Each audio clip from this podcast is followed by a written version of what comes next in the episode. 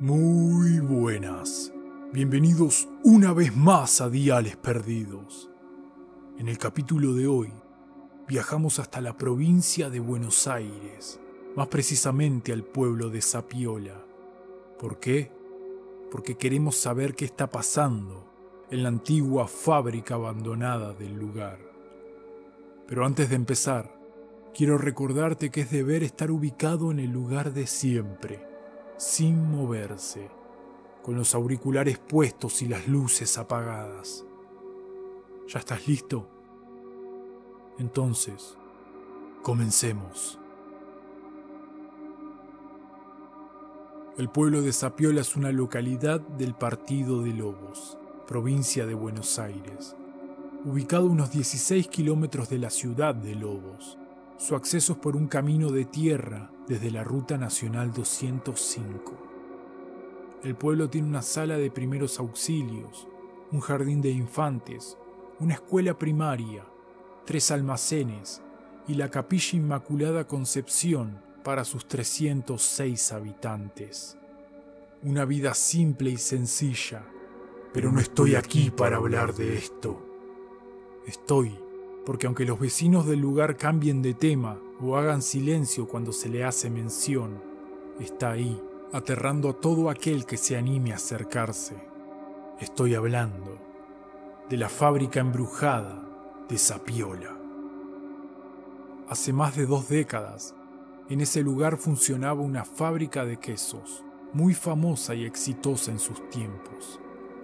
Gregorio, un hombre humilde de campo, es el sereno del lugar desde hace 24 años. Vio la fábrica funcionar en sus años de gloria para luego verla completamente abandonada, semi en ruinas, y usarla como chiquero para sus cerdos. Él, junto con su hijo y mujer, viven a un costado de la antigua fábrica, dentro del mismo predio.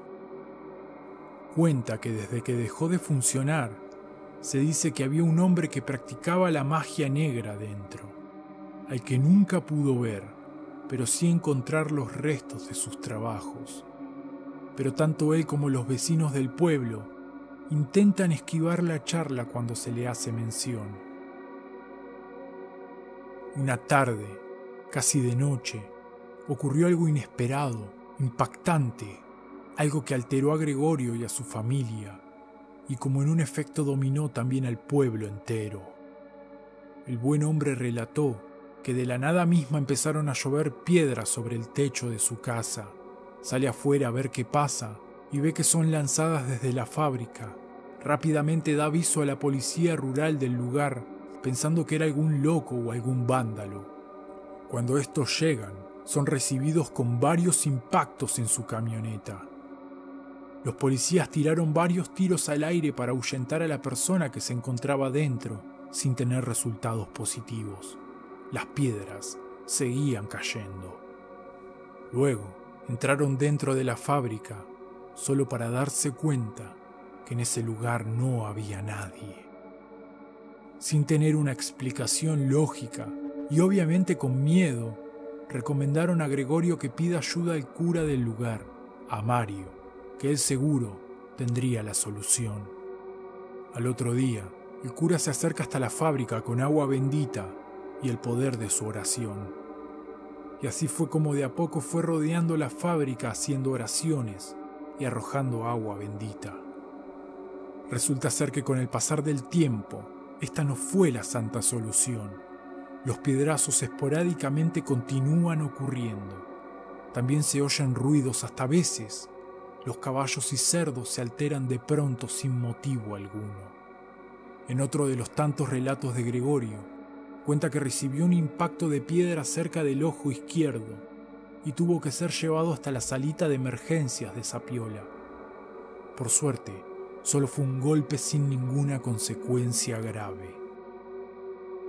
Gregorio dice no tener miedo, pero sí recelo sabe que lo que ocurre ahí no es para nada algo normal y que intenta manejarse con cuidado cuando cae el sol, pero a su vez, a su vez se niega a abandonar su casa porque ahí vivió casi toda su vida. Mario, el cura, por su parte, seguidamente visita a la familia para preguntar si todos están bien y orar juntos por su bienestar.